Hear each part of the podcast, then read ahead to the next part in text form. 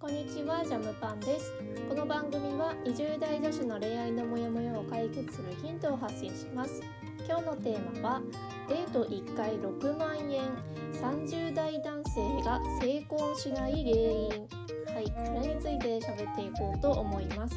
え今日はね、えー、恋愛コラムの、えー、記事を元に喋っていこうかなと思います。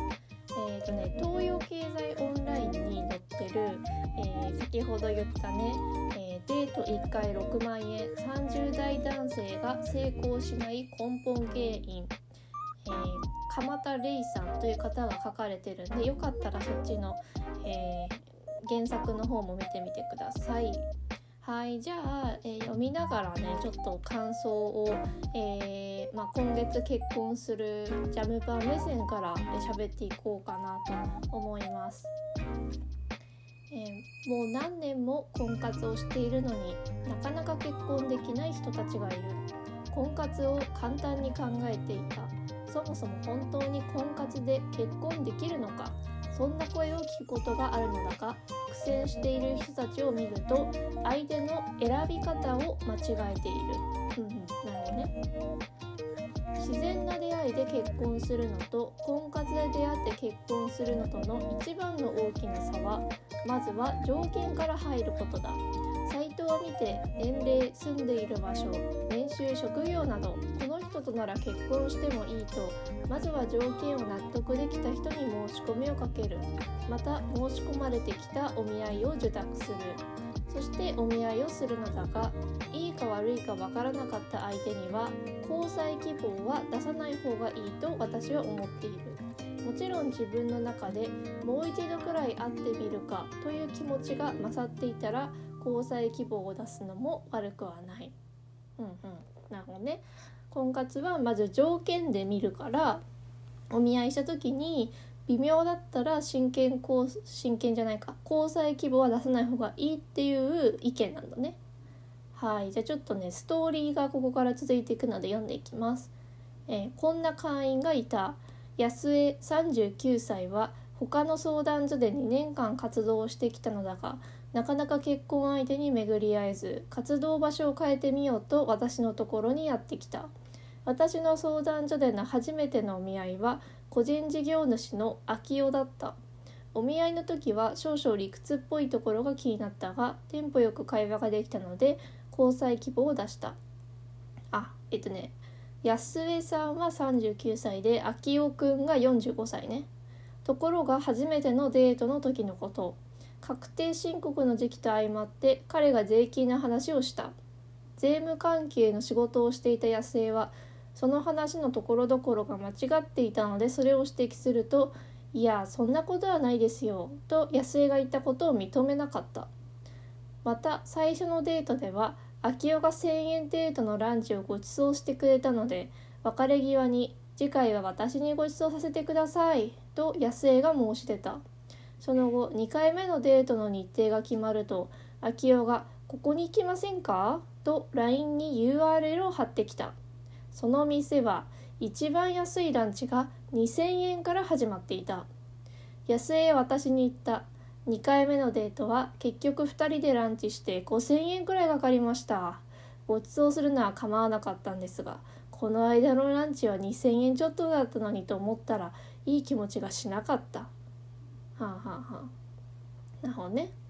なんかもうここの時点でちょっと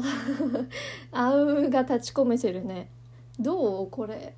なんかさまず、えっと、今のストーリーの中で、えー、税務関係のこの話をした時に、えー、男の人が、えー、指摘されてそんなことないですよって認めなかったっていうのさこれどう思う？私的にはなんかこの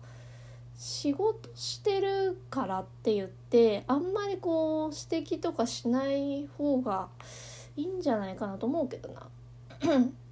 あとこのねお見合いの時は、えー、少々理屈っぽいところが気になったがテンポよく会話ができたので交際希望を出したって書いてるのよね。ってことはこの秋代くんが理屈っぽいっていうのが分かってるわけよ。でその理屈っぽい人にその税務関係の仕事してるからって指摘してもさ絶対さ反論されるじゃん。だからなんかその相性がちょっと悪いなっていう風に私は読んでて感じた。別にお互い悪いことしてないじゃん。そのやっぱ間違ってるところは指摘してあげた方がいいって思ってるのは分かるし。でその男の人は多分理屈っぽいってことはそのその場でさ「あそうですね」ってこう流せないんでしょ性格的に。いや違いますっても言っちゃうんだろうね。だからタイプの相性がもう悪いなって思うわ。なんか多分だけどこう世の中のカップルって意外とあの頭が両方良かったとしてもどっちかがちょっと感情的にこう抑えるというか例えばそのなんか指摘された時に論理的に反論するというよりかはあそうなんだじゃあ後で見てみるねみたいなそういうタイプがどっちかにいるイメージなんだけどどう？ちなみにね私は、えっと、旦那さんとはあの旦那さんの方がやっぱ理屈っぽくて、まあ、男性の方がやっぱそうなのかな。で私はもともと仕事で結構そのロジカルシンキングみたいな求められるからわりかしロジカルに喋れる方なんだけどただその母親がめちゃくちゃ感情的な人だったから感情の面も持ってるから基本人とその普通に喋る時は感情で喋ってるからその指摘された時とかに「いやこれはこうでこうでこうだから違う」とかは言わないんだよね。ああそうなんだじゃあ見てみるわとか「ええー、そうだっけ?」みたいなこんな感じなんだけどあのこの組み合わせの方があのどっちもそのそこから喧嘩にならなくて楽っていうのがある。やっぱりさあのどっちもこう反論反論ってしていくとさこういうめちゃくちゃどうでもいいことでもさなんかヒートアップしちゃうじゃん喧嘩になっちゃうからなんかどっちかがこう感情的な方が私的にはなんかバランスがいいっていうのかな？うんなんかバランスがいいような気がするね。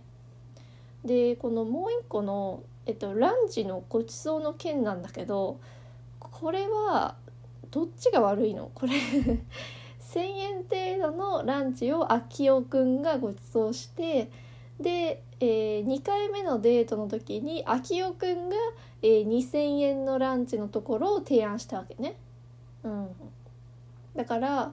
えっと、次回は私にご馳走させてくださいってこの女の人が言ってる時点でもう2,000円のランチをおごることは確定してるじゃん。でもこれってもしかしたらだけど秋代くんが覚えてない可能性あるのよ。このご馳走させてくださいとかさ普通に社交辞令として受け取ってて全然気にしてなくて普通にただここのお店が美味しそうだなと思って2,000円のとこ選んだ可能性あるじゃん。だからこの安井さん的にはえー、ってなったかもしれんけど秋代くん多分その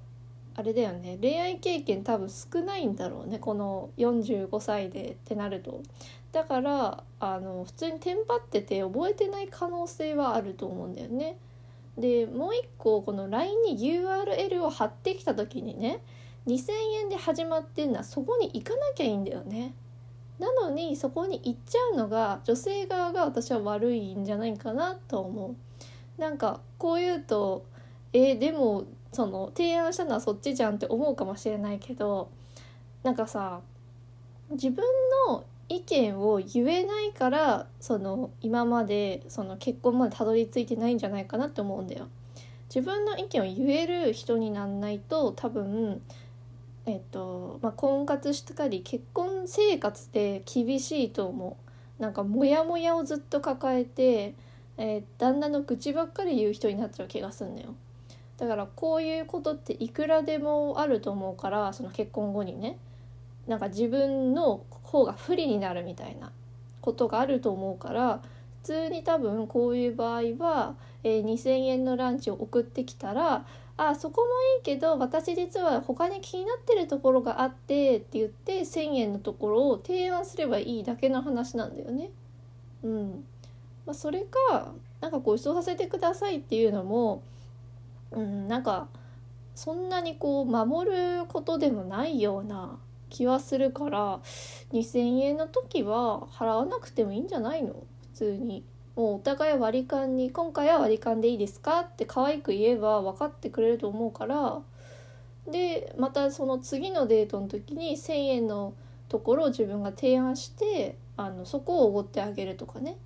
そういうのでもいいと思うんだよね。だからなんかこううん自分でこうななんか勝手にこう期待して勝手に失望してるみたいな感じがするんでまず自分の意見言うところかなって思うよ向こうもさ絶対その2,000円のところ行きたいわけじゃないんだよ普通に多分一生懸命選んでここがいいかなっつってこう出してるだけであの他のとこでも多分 いいと思うんだよね。だって自分もそうじゃない？自分もデートの提案する時とかにそんなにそのお店はなきゃダメなことってあんまないじゃん。多分プロポーズする時ぐらいでしょ？って考えたら多分そんなあの強い気持ちで言ってないから普通に「いやそこじゃなくてこっちがいいです」ってもう言った方が私は可愛いと思うんだよね。そういう素直な人の方がね。うん、うん、なんならなんかお金のこともうんって思うならもう笑って言った方が私は可愛いと思う。えー、でもここの間あのこないだのところ高いからこっちがいいなっていう方がわらわらみたいな感じの方が絶対可愛いと思うけどなお素直だなこの子って思うけど私だったらだからなんか変にその我慢されて ぐちぐちさその文句言う人はすごいなんかネガティブなオーラを感じてしまうからうんと思うな。はいじゃあ、えーとね、この記事まだまだ続くので、えー、パート1はねこの辺にしておこうと思います、えー、概要欄の質問箱からジャムパンへの恋愛相談送れます。ニックネーム書いて送ってください。今日のラジオが参考になったよという方は番組のフォローお待ちしてます。ラジオは毎日更新です。それでは今日もお疲れ様でした。